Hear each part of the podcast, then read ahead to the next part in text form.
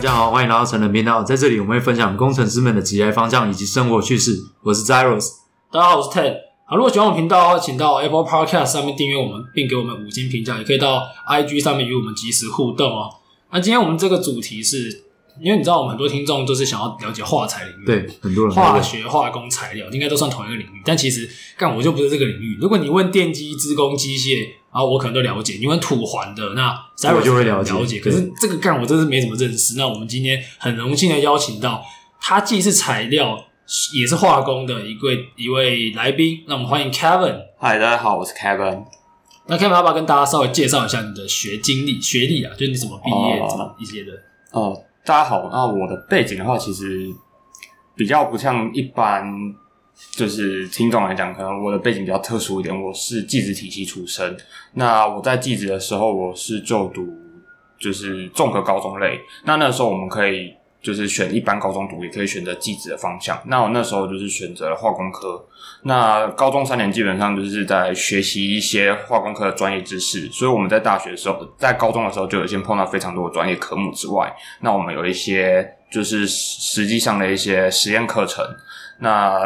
想当然，我就是走技术体系出来的，后续就是念一路念科大，然后我从从化工科到化工系，然后研究所是研究所的话，是因为后来我对其实我自己的化工这块比较没那么喜欢，那我就跨考到念到材料所。所以材料跟化工，其实因为我们我们我们跟 Kevin 年纪差不多啊，对，差不然多。后在我们高中的那个时候，干材料是夯到爆，我也不知道怎么，你还记得 吗？那然那后个时前候三吧，那个时候材料真的很夯，我记得蛮对，前面的。但我我有我有点忘记那时候算前时面的空一背个景，但是现在可能就是时空背景不一样。不过我觉得它还是一个算是应该到现在为止还是相对是前段班的科科系，应该还是是对。那想跟大家分享，可不可以跟大家分享一下说，呃材料系它大概是在做什么？材料系的话，它比较偏向于固体材料相关的一些分研究。那材料又可以分成呃金属、陶瓷、高分子，那当然还有 maybe 还有一些半导体相关的，这我比较不熟。那我主要是专注于在高分子材料这一块。诶高分子是什么意对思啊？这是直什么接意思解啊释一下啊。基本上就是你平常看到的那些塑胶制品都算是高分子啊。所以是嗯台塑那些，他们就是在做这种。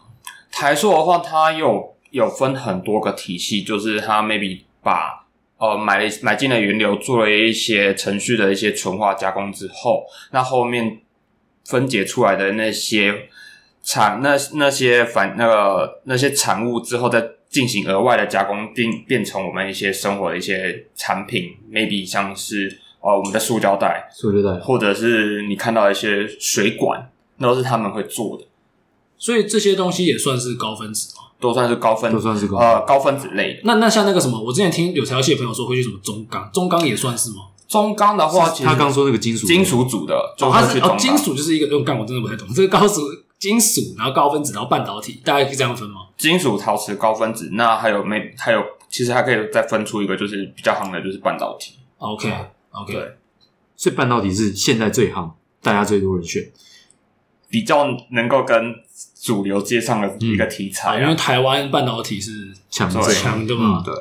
那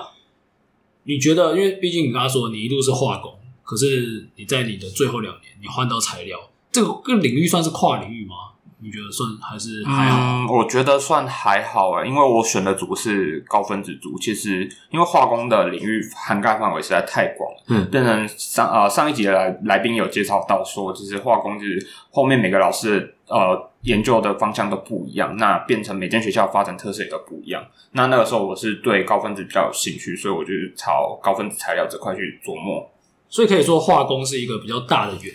然后包包材料的材意思料吗嘛包可在以这材样说吗可以这样说， OK。那化学又比较不一样，它比较偏向是理论计算分析那一块，它、所以它是归在在力学院。所以他们中间有交集嘛？因为看听你这样讲是大的化工包材料，那化学跟他们两个有什么交集关系吗？我们都有修到一些共同性的科目，像是有机化学。是对，那普通化学一定会会修啊，有机化学。那可能到大二的时候，大家专修的科目不一样。那比如说化工系的话，就是输送现象，那化工热力学，嗯，那或是职能均衡这种的。那以材料系的话，就变成是材料科学导论，那材料热力学、或是物理冶金这块。那再变成说，大大三、大四的分流的时候，就变成你要朝哪一个方向去走，看是金属、陶瓷、高分子之类的，就是选修课去朝你想要的那一块去琢磨。 OK，嗯，那么如果这样的话，是不是他们出路差不多啊？其实这三个科系出来，以在台湾目前的环境来讲，其实出入没有到差差异很多。哦，了解。其实我想问说，就是你为什么会从化工突然意识到自己喜欢高分子这个东西？这个转机是什么？然后让你去报考这个材料？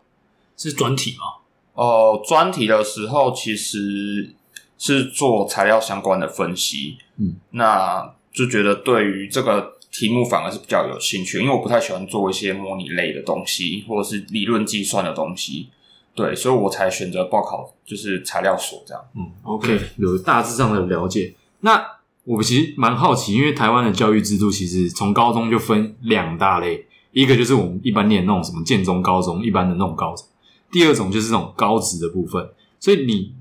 高中中了高中，一开始选这种是高偏高职的方向吗？对，对，那你觉得它跟技职现在跟一般高中的差别在？其实我觉得，以台湾现行的教育制度，其实越来越模糊了，嗯变成说，其实技职也越来没有，就是越来越没有着重在技术这一块，变成有点像普大靠拢。那可能 maybe 大家都很着着重于是升学率，嗯那其实技职的方面，其实从高中的状况也是变成说，我可能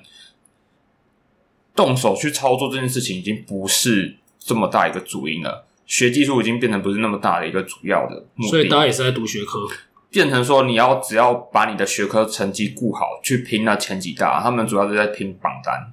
哦，所以以你们比如说技职体系，可能就前几名就台科大、北科大啊。对，那我对目前的了解，其实蛮多高中生会去念科大的，对，越来越多了。真的越来越多。那你觉得以一个技职体系出身的，你在念，你比如说你跟你同学普大出来的，你有没有什么样的优势？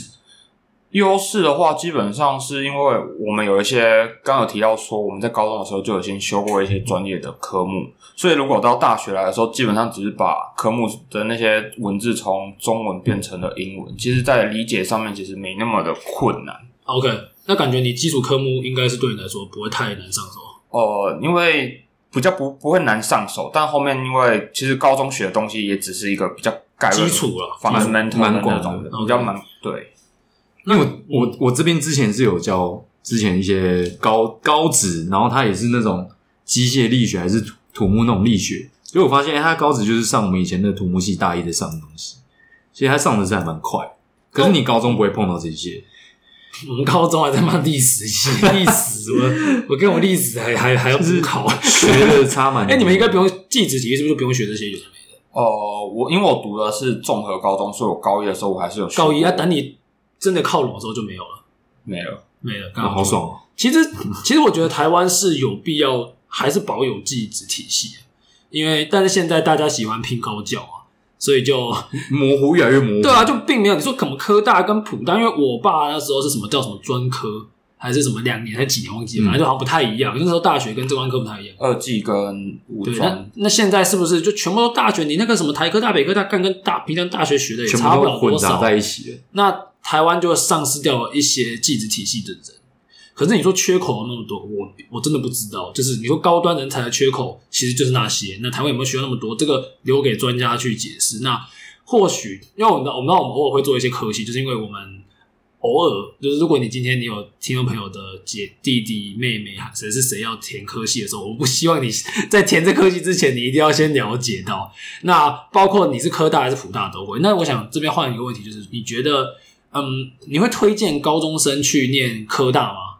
因为我真的对科大不是很了解，但我据你说，跟我一些朋友说，其实好像没怎么差。我觉得是没什么差别，就单看你想要大学生活的环境吧。环境是指哦那它环境差在哪？这就有趣了。环 境怎么差在台，差不多在台北这样，你这个笑脸，我觉得怪怪的。没有，他人家是一说直我在讲台北，他台北去跑趴。两个科都在台北啊，所以可能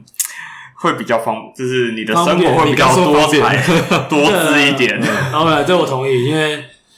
第就是生活，生活除了除了学校，还是蛮多其他其他的。那大家可以做好好的做一些参考。那我们进到下一部分，就是、嗯既然我们都知道现在学校差不多，那变成说这科系才是主轴嘛那依照你这两个科系的出路，要不要跟大家分享说有没有哪几个是你这些化工材料的朋友们最常去的地方啊？最常去的，如果以大学部化工或材料为主的话，基本上都是在船产居多，化工厂那种啊，对化工厂、什么化工厂比较化多，工厂化工厂会比较多一点点。那其实也是会有到像是半导体厂或是 PCB 厂的，也都有。 ，OK，PCB 制成应该是应该也是你都你们在印刷电路板，对这基本上其实大其实你这样讲起来，就是主要在 focus 在工厂，都啊还是因为我们的科技都还是在工厂化端应该化材相关都是嗯都在工厂。光主要是 support 工厂的运就作，是营运作生产这样。 OK OK，这这这我了解到。那你大学可能就是化工厂，那硕士呢？因为半导体是不是就是科技半导体厂居多？对，以以硕士毕业来讲，其实大部分都还是进到了半导体产业，maybe 担任呃制程工程师，或是制程整合工程师，或是封装的工程师也有可能。有办法到 R D 那边吗？ R&D 的话，其实我觉得变成你的硕士的相关研究是从事半导体相关的，比较有机会到嗯 R&D，、可能就真的要很切切到了也要非常有切到你本身的你你的修课就是朝半导体相关在琢磨，那加上你的学学历也是不错的，有机遇进入到 R&D 这种这个职务上面。因为我我我个人的看法是，这个是公啊、公司体系的不同。如果你今天去，比如说你去 Design House，还是你去什么 Google 这种，他们本来就是做一个产品产出，所以他们要了 R&D 的比例，像 MTK 加 RD 比就非常高。可是比如说你去台积、美光这种，他们是制造，所以他们主为要主嗯还有很多人去 maintain 产能，所以当然 RD 是少数，产能才是多数。所以我们我这边想要打破这个词，很多人会有一个 RD 迷思，嗯其实不是说你是 R D 就多屌，真的不是，是你要看你在什么产业担任的什么位置，那你这个产业别要去了解到它这个公司它主要的 task 是什么，那这才是非常重要的。好，那我想说，既然大家要知道说这几个科系要在台湾就业，我认为不是太难，不是太难吧？应该说没有非常好找。对，但是我相信，如果今天你要给一个即将他可能是化工啊跨材料，或者是他就是即将要填大学，或者是他未来有想要跨领域等等的人，给他们什么建议？如果他想要往这个领域发展的话，就是做学习的话，有没有什么该注意的或是麻烦的地方？我觉得要保有对于学任何新事物的学习的热忱，再来就是你自己的语言能力。对，因为其实以高中高中生来讲，可能大学就是选系了。那选系一开始选的，跟你实际实际进入这个科系之后去接触之后，真的有时候是不是你喜欢的。所以基本上以现在的人来讲来话，呃，以基本上的现在的人应该是要多方面去学习，是对，不可以只是专一在某一种技能上面。那那个时候我也是出于这个考量，我那个时候想说我有化工的底了，那我想说多了解材料的相关知识，我想说就是把自己的呃手背范围弄得广一点点。对， 我自己是这样想就的。给自己多一点机会。对，多一点机会可以去有更多的发展空间吧。我觉得 Kevin 讲的非常好，因为呃，很多人会因为某个科系，还是你今天到哪一个，你就认为自己的出路定了。其实你永远都有转换的余地嘛，就是你只要多尝试、多看、多去朝你自己的方向走，都一直是以来是有机会的。啊，我觉得今天收获也是蛮多的、啊，可以了解到材料系跟化工系那些些微的差距。虽然说出路大家都是在可能工厂这部分比较多啦，因为台湾毕竟就是工厂的缺嘛，代工代但就工之 for 王这 for 样。不同的 task，可对能是一个比较传统，一个是比较先进的制程，但嗯大家没有好坏，就大家自己去思考。好，那我们还是很非常感谢 Kevin 今天来我们这里做分享，哎，谢谢大家。好，谢谢大家，好，谢谢大家，拜。